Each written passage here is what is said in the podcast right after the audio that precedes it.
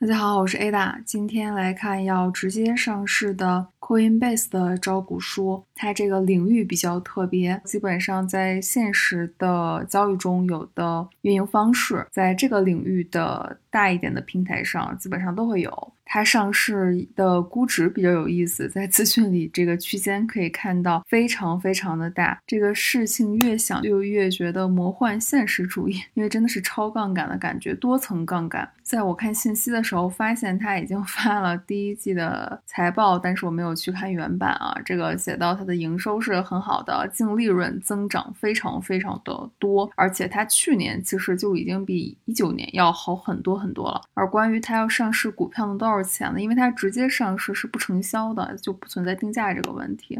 我说，根据没有公开的市场交易来讲，在今年的第一季度，每股最低和最高的售价是两百和三百七十五美金。无论是从金融的角度，还是从交易的角度，它都是一个很高的定价了。而说到交易，它其实已经在美国拿到很多牌照了，所以人家能上市嘛？它的定义在证券。这和国内还是有区别的，这个领域全世界的区别都非常的大，参差不齐。年报统计数据主要是它二零二零年和一九年的数据肯定是特别好了。这类的平台其实国内有非常非常非常的多。在他的招股书里，首先介绍了相关的概念。如果你比较忙的话，你都没有办法实时去更新你的认知。在它的风险模块里面写了很多啊，比如说像依赖于这个比特币的情况。应该说这个行业很多的问题都上过比较热门的资讯。这家公司大部分收入是依赖于比特币和以太坊。如果这两种数字资产的市场恶化的话，会受到很多不良的影响。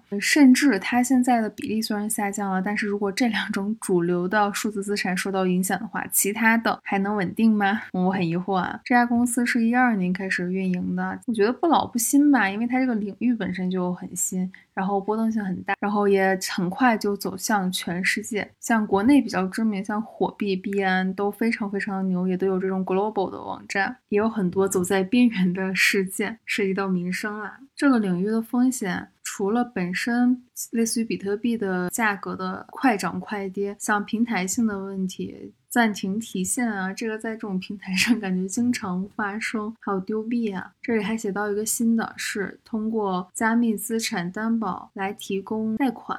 等一下还会提到有一个 DeFi 的概念吧，特别火，就是不断的加杠杆。它这里也给了这个被盗的例子啊，一四年的时候，当时最大的加密平台有七十万个比特币被盗，申请了破产保护。一九年的时候，币安被黑客入侵，造成四千万美金的损失，这个可比 P2P 也多了呀。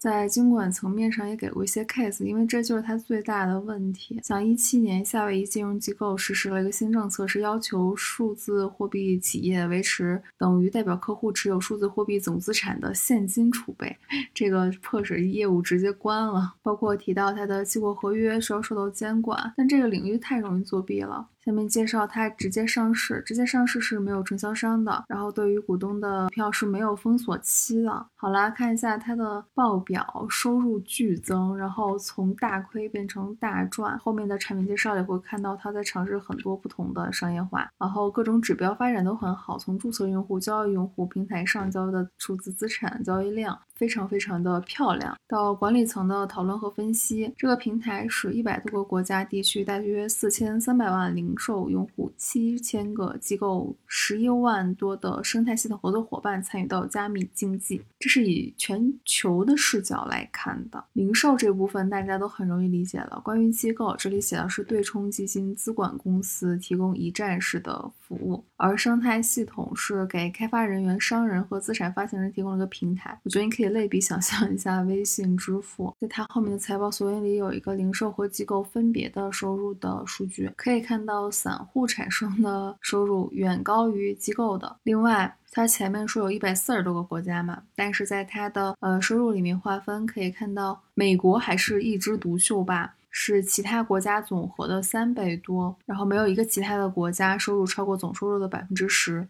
看它的商业模式。提到二零二零年，比特币价格从七千涨到两万九美金，交易量也相应增加，从一九年近八百亿美金涨到一千九百多美金。这里还举了一个价格变动的趋势，还总结出了峰值和谷底，但这一共才十年。另外也观察它和美国股票市场是否有关联，可以看到在前面都谈不上太明显的相关性，而在二零二零年非常的相关，大放水嘛。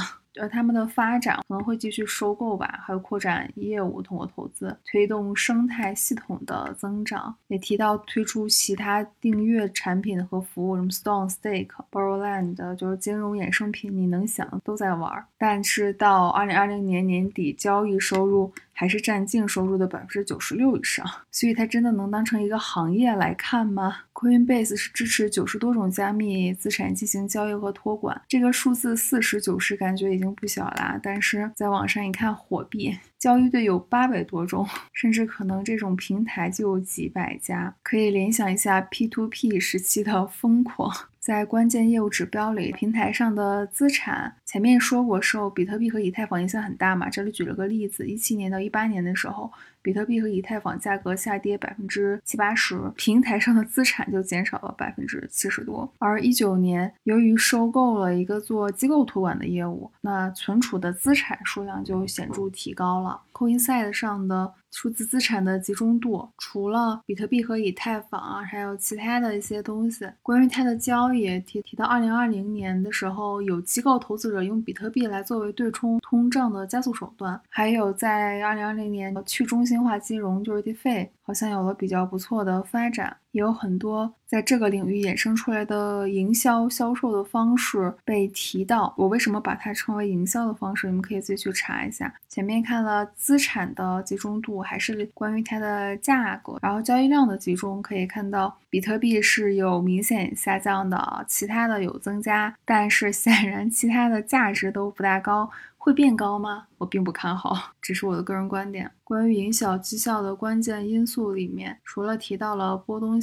也提到了监管，还举了之前有一个交易队的例子。而关于他二零二零年很好的这个报表，也拆分的讲了，比如说像订阅服务的收入增加，呃，绝大部分都是托管费用收入的增加，而其他收入的增加，主要还是加密货币资产销售额的增加。给我的直观感觉，这些增加都是走的一个杠杆方式，很难评价他们对于这个公司的系统性的价值。而且下面举了负面的问题：系统中断，停电也会系统中断嘛？而且现在大耗电量好像被一些地方都被列为。考虑管制它的因素了。而关于它的费用，区块链网络费用、矿工费用增加，还有人员费用，这个增加是让人很惊讶的。虽然它听起来很新，但是在这种安全性上和传统的还是差很多。这个能力，而且这个技术本身就在发展，所以出现很厉害的黑客也是很正常的。而关于它的资金，其实它资金是很充足的了。另外，这里提到一个稳定币的概念，就是这种代币是一代币等于一美金。但是也有风险，你可以自己去查例子，很容易就玩欢脱了。在它的商业里面，首先说了这个金融市场的局限性，但是这个所谓的局限性对应的是很高很高的安全性，然后是 DeFi 的应用。通过智能合约促进传统的服务，比如借贷、借款、衍生品交易、保险的发展。但这个里面其实有很多技术的问题，并且真的会影响生活，会让很多人暴走。在知乎上有一个高赞的回复，如果你不知道它是干嘛用的，你可以去读，就写的非常浅显易懂，很好理解。而这个东西的风险问题，最后的总结是：别说对于普通人，对于庄家风险都是巨大的。关于 Coinbase 的用户，首先是有。零售的用户，它的月交易用户有两百多万，增长很多，你可以去下载它的 app 看一下。那因为我以前下过火币，还有币安什么的，就没什么兴趣再看了，应该都差不多。然后在机构上也介绍它和资方的合作。我们再看一些知名的基金里，其实也能看到比特币的持仓。但是比特币是比特币，这种平台是平台，一定一定不能搞混。还有它的生态合作伙伴的客户，其中说到一条是接受这些代币作为业务新付款方式，看到商业价值。就比如说像比特币支付，像国内我知道有的像律师，还有美。国最近看到的一个房地产都是支持这种支付方式的。下面是介绍他们的产品，这里就截图示意啦。这介绍他们各个角色可能有的功能，可以理解为收费的项目。关于零售来讲，你正常的支付账户里有的功能，它可能都能有。嗯，这里有的例子是一九年与 Visa 合作推出的 Coinbase 卡，是由客户在 Coinbase 上的加密资产余额资助的借助卡，还有在欧洲的一些活动。另外，这个领域有一种特定的奖励的机制。直观上的话，有点像余额宝的方式。在图示里，你可以看到是如何交易的，并且它走的是美国银行，可以看到有多少位的小数点。而关于 Stake 这个功能，下面介绍了，就是每年升息是百分之六。呵呵呵，你想一下孙雨晨吧。然后还有针对机构的产品，以及针对生态系统。合作伙伴的产品，这个界面 Data API。关于它的竞争对手，这里写到零售方面与 Square、呃 Robinhood 和 PayPal 是竞争，但是他们也有合作啊。另外这里也提到了币安，他们是有一千多名员工，百分之四十以上是跟产品研发相关的。现在因为疫情嘛，很多人都是远程工作，对他们而言还是很方便的，而且可能还减少一些风险。关于监管情况上，不说大家都知道有各种各样的问题了，而且全球各个国家有。些区别，尤其在反洗钱、反恐啊、赌博啊等等方面，这个领域监管走在后面，不知道会引发多少的问题。关于它的管理层，创始人创立的时候非常年轻，他还是一个连续的创业者，之前还在 Airbnb 做过工程师。然后其他的成员经历也都很丰富。他自己作为一个被看好的行业大佬，他做过非常多不同的投资，而且他还有很多买买买。在财报索引里面写到了他的几个收购，这个是对于加密资产的机构经济平台，还有用于分析跨多个区块链加密资产流的解决方案的平台，机构托管业务的客户关系。通过收购来扩容。另外，在他的财报索引里写到了衍生品，这里给到了嵌入式衍生品的加密资产借款，这个单位都是比特币啊什么的。我是觉得风险非常非常的高，当然敢玩这个的人胆子肯定都不小的了。最后还写了涉及到告内部交易啊等等相关的问题。其实这个在互联网企业里面也不少见了。它之后会怎么发展，我们就且看吧。还挺期待五年以后会什么样子，因为现在一个东西发展的速度越来越快，可能五年就能看出来一个非常非常大的变化了。好啦，这期就看到这里，我们下期见。